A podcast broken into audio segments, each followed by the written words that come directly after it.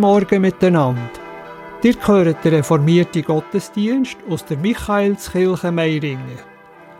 Predigt über 1. Mose 33, Verse 1 bis 17 hat Pfarrerin Petra Walker. Es geht da ums Zusammentreffen von den beiden Brüdern Jakob und Esau nach einer sehr langen Trennungszeit. Eine eindrückliche Begebenheit. An der Orgel spielt Gabriela Moser und die Kirche parat gemacht und noch vieles mehr hat Sigristin Corinne Reber.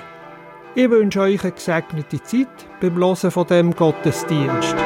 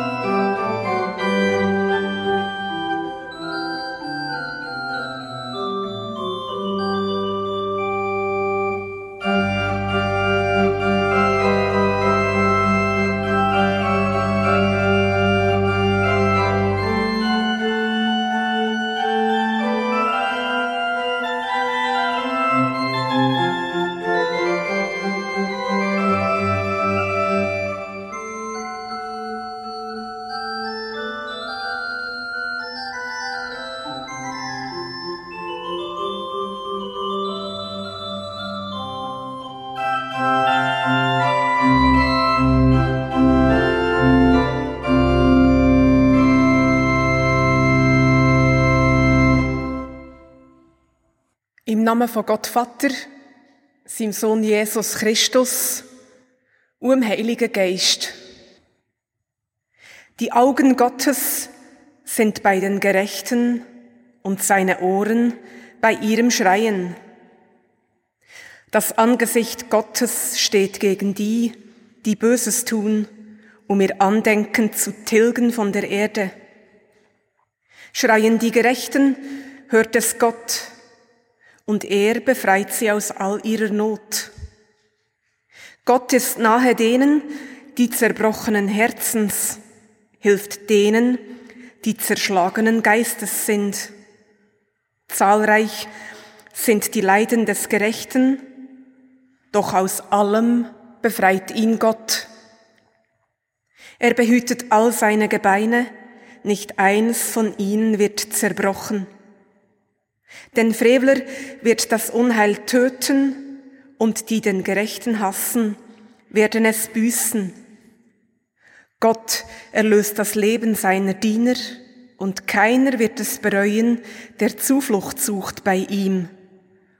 Amen. Mit diesen Wort aus dem 34. Psalm begrüße ich euch alle zusammen heute ganz herzlich zum Gottesdienst hier in Michaelskirche zu Meiringen. Mein Name ist Petra Walker und an Orgel spielt heute Gabriela Moser. Ebenfalls ganz herzlich begrüßen tue ich alle Hörerinnen und Hörer, die am Radio Beo der heutige Gottesdienst mitlosen und mitverfolgen. Wir stimmen ins erste Lied ein. Wunderbarer König, Herrscher von uns allen, lass dir unser Lob gefallen. Deine Gnadenströme hast du fließen lassen, ob wir schon dich oft verließen.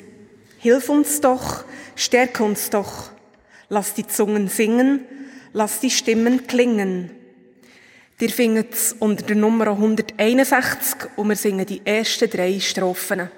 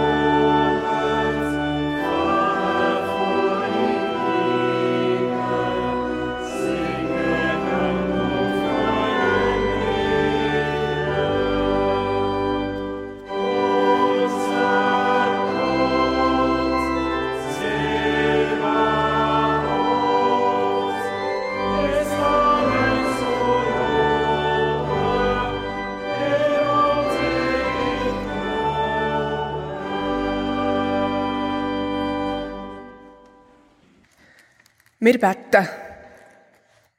Gott, weniger Ansprüche und wir wären freier. Und den anderen würde mehr bleiben. Ein Weg zum Leben. Weniger Gerät und wir würden ruhiger. Und andere kämen mehr zu Wort. Ein Weg zum Leben. Weniger Ungeduld und wir würden entspannter und andere könnten aufschnaufen. Ein Weg zum Leben. Weniger wollen, mehr schweigen, geduldiger sein. Uns allen täte das gut. Gott macht uns frei, gäng mehr zu wollen, über unsere Kräfte, Verhältnisse und Möglichkeiten herauszuleben. Amen. Wir singen das nächste Lied.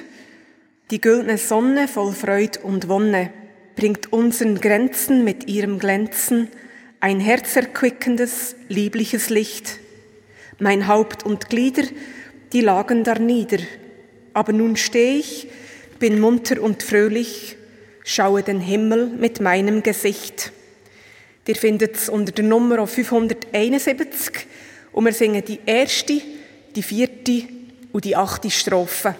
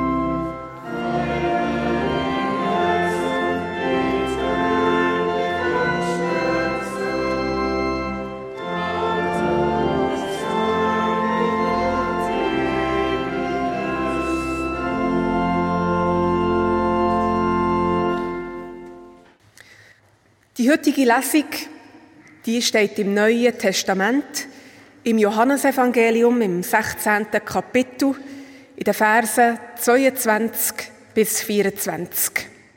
Ich lese euch die vor. So seid auch ihr jetzt traurig, aber ich werde euch wiedersehen und euer Herz wird sich freuen und die Freude, die ihr dann habt, nimmt euch niemand. An jenem Tag werdet ihr nichts fragen. Amen, Amen, ich sage euch, wenn ihr den Vater in meinem Namen um etwas bittet, wird er es euch geben. Bittet und ihr werdet empfangen, damit eure Freude vollkommen sei. Amen.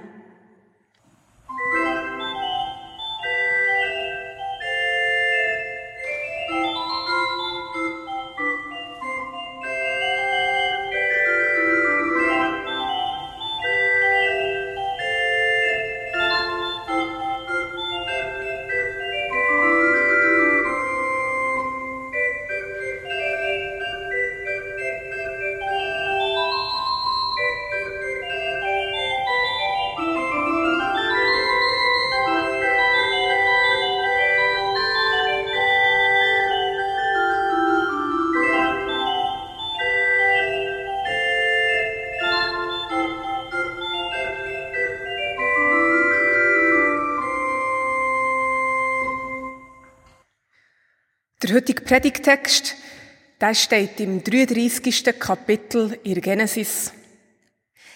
Dort geht es um Zwillingsbrüder Jakob und Esau, wo sich nach Jahren, wo sie sich eben nicht mehr gesehen haben, endlich wieder sehen.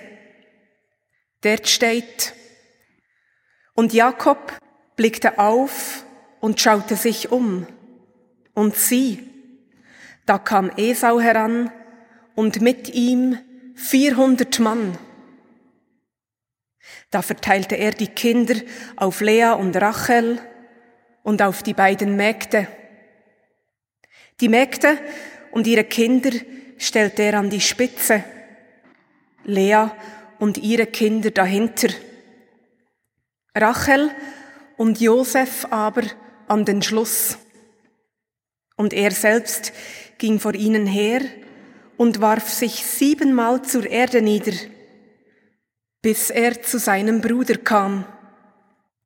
Esau aber lief ihm entgegen und umarmte ihn, fiel ihm um, den Hals und küsste ihn, und beide weinten. Dann blickte Esau auf und sah die Frauen und die Kinder, und er sagte, Wer sind diese da bei dir? Da sprach Jakob, es sind die Kinder, die Gott deinem Diener aus Gnade beschert hat. Und die Mägde und ihre Kinder traten herzu und warfen sich nieder.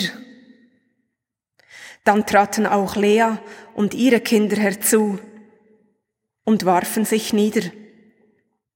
Und zuletzt traten Josef und Rachel herzu und warfen sich nieder. Esau sagte, was willst du denn mit diesem ganzen Heer, dem ich begegnet bin? Da sagte Jakob, dass ich Gnade finde in den Augen meines Herrn.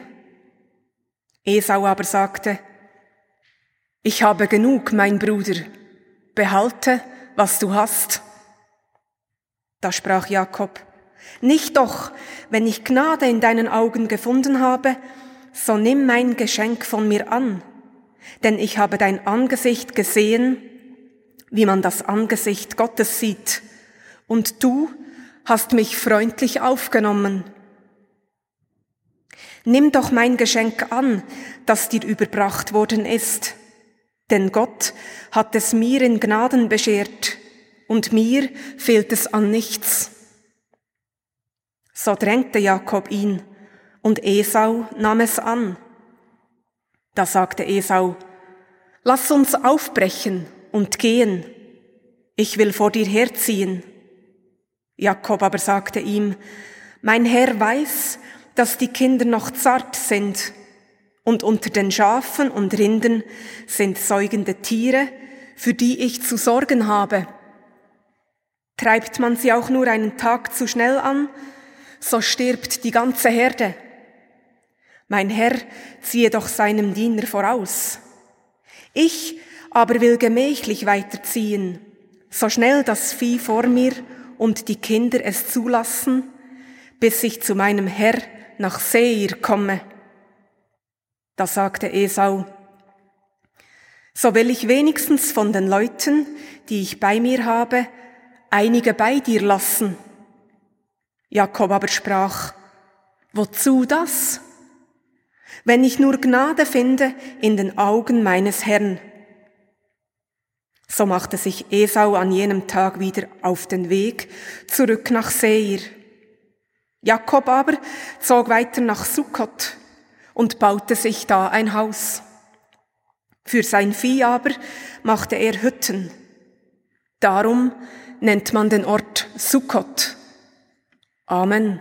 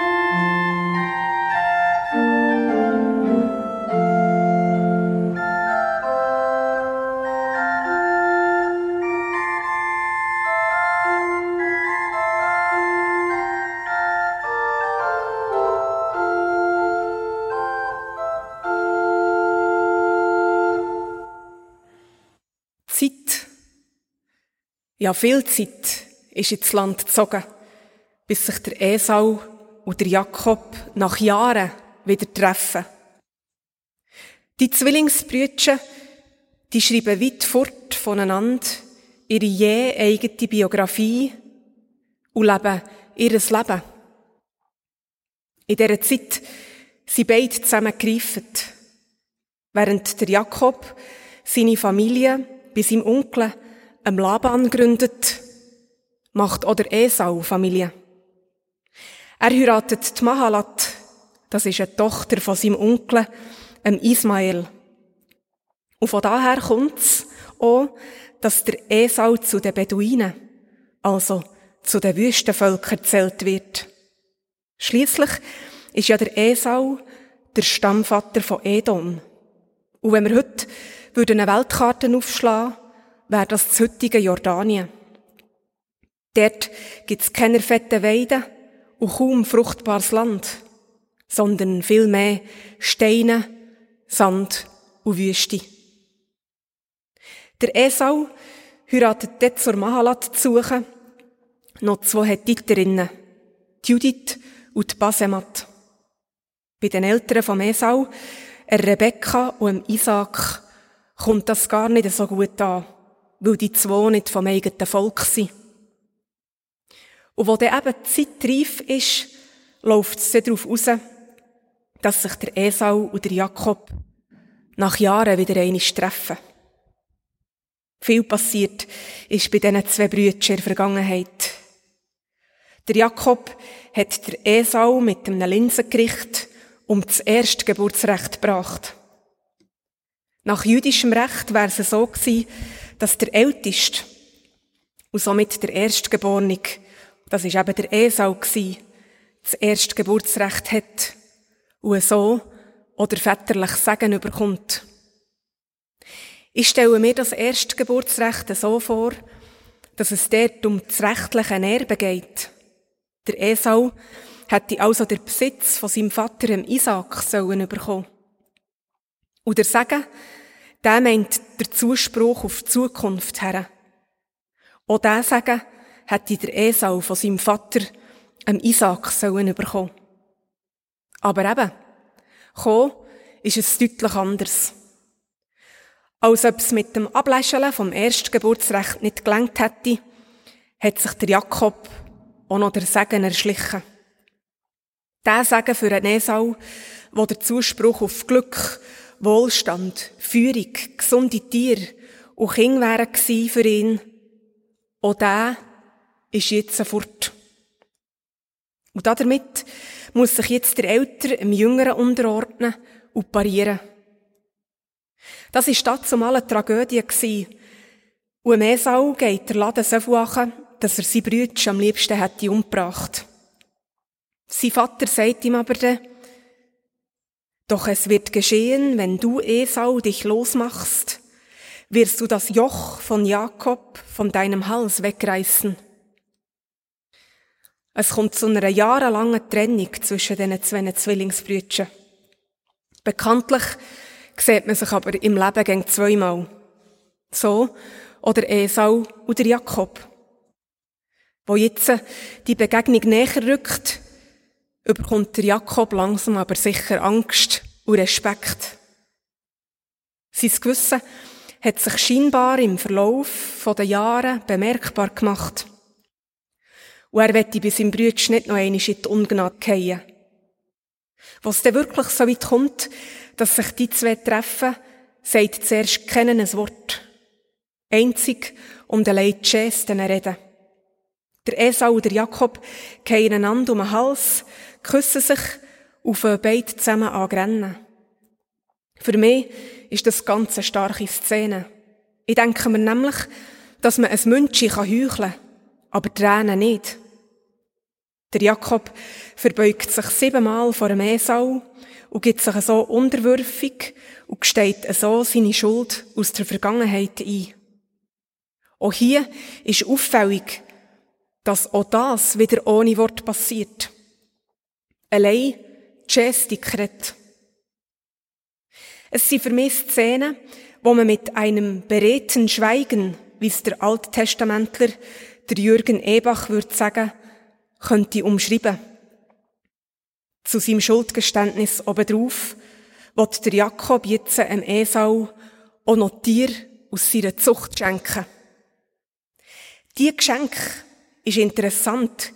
Wenn man die aus dem hebräischen Urtext raus ins Deutsche übersetzt, heissen eben nicht einfach nur Geschenk, sondern Segensgeschenke.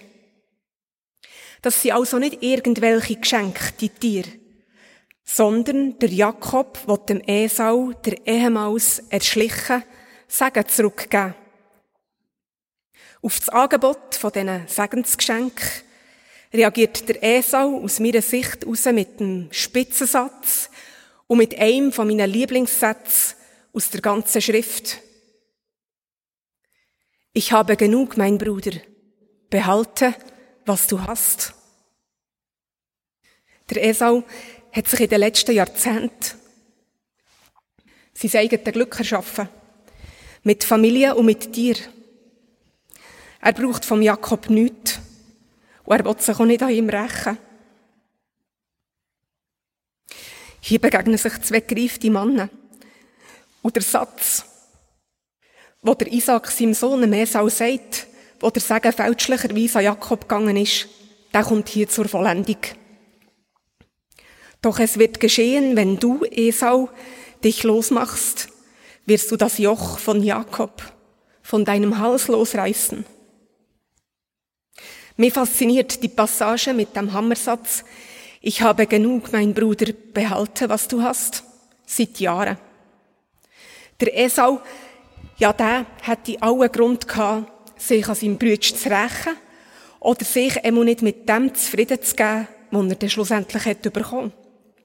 Schließlich hat seine Biografie genau durch diesen Vorfall ganz eine andere Wende bekommen und genommen, als dass es eigentlich wäre der Plan gewesen. Der Esau hat aber durch ganz viel innere psychische und geistige Arbeit an sich, sich von vielem gelöst und sich damit Ruhe und der eigenen Frieden verschaffen. Er hat losgelassen vom alten Plan, dass er der rechtmässige Erbe war und dazu der Segen hätte sollen bekommen. Er hat den Hass gegenüber seinem Brütsch und die Lust nicht zu ermorden, die er hatte, können lassen. Die Enttäuschung darüber, dass er um seine ganze Existenz ist betrogen worden, auch die hat er können lassen und hat stattdessen sich anfangen organisieren und sein Leben selber in die Hände genommen. Der Esau hat leider kaum eine Wirkungsgeschichte. Weder in Literatur noch in Kunstgeschichte. Ich persönlich muss sagen, ich bedauere das ein bisschen. Gerade von ihm könnten wir doch so viel lernen. In dieser Passage hier wird er zu einem ganz grossen und eindrücklichen Charakter, der zu kurz kommt in der Schrift. Mit dem, was er hat, kann er sich begnügen und verschafft sich so seine eigene Ruhe, ohne dass er sein Pech und seine Tragödie auf Rücken von anderen muss austragen Nach dem Treffen vom Esau und vom Jakob trennen sich die Wege wieder von diesen Zweien. Jeder geht wieder seinen eigenen Weg. Ich deute die Trennungen so, dass sie durch ihre Abgrenzung ihre Identität bewahren. Aus meiner Sicht geht es um eine Abgrenzung, wo am anderen seinen Platz und seinen Frieden lässt. Und so kann man sich eben dort tröstet in Ruhe lassen. Wie schön wär's, wenn wir Menschen oder manchmal auch grosse Weltpolitiker diese Fähigkeit hätten. Amen. Bye.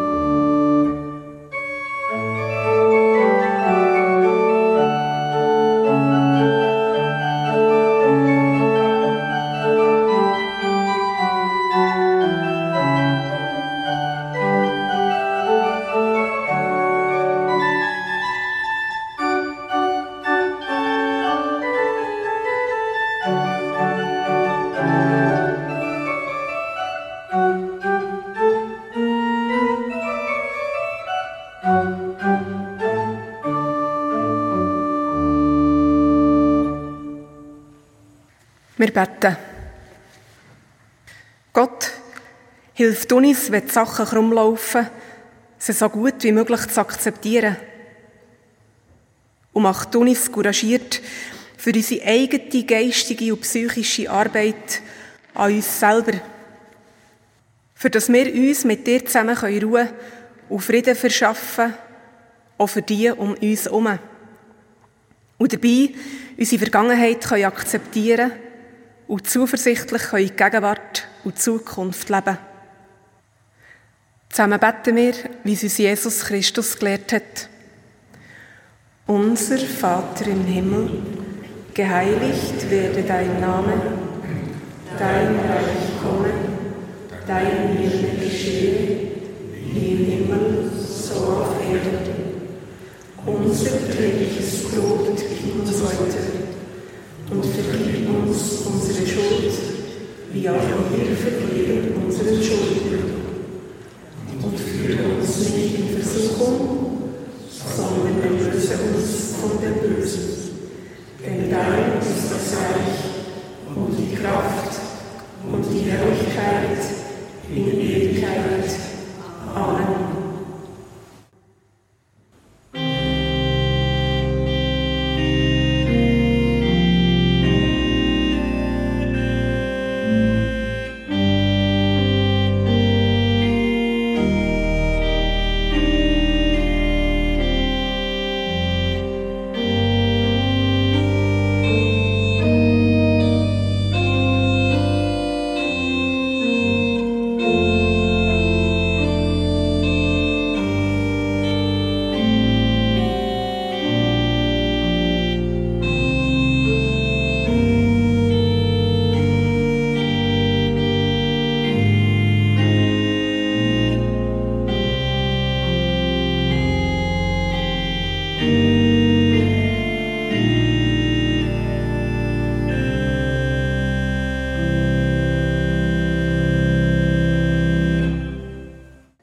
Ein lieber Dank an Corinne Reber für die Kirche parat zu machen und für den Segristendienst. Und ganz lieben Dank unserer Organistin, Gabriela Moser. Die heutige Kollekte, die ist bestimmt für den Gotthelferverein Oberhasli. Der Gotthelferverein unterstützt Kinder und Jugendliche aus Familien, die nach oder unter dem Existenzminimum müssen leben Ich danke euch ganz herzlich für die sinnvolle Spende.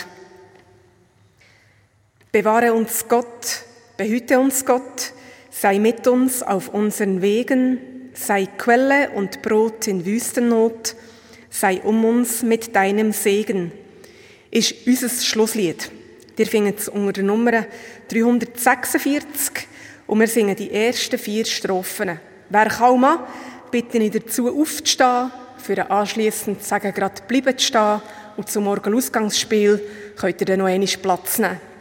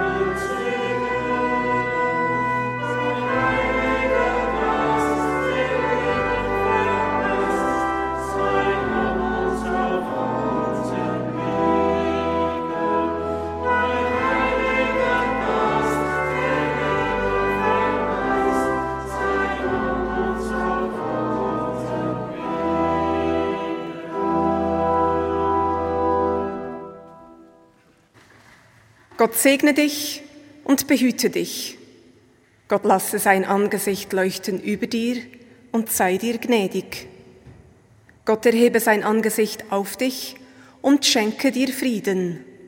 Amen.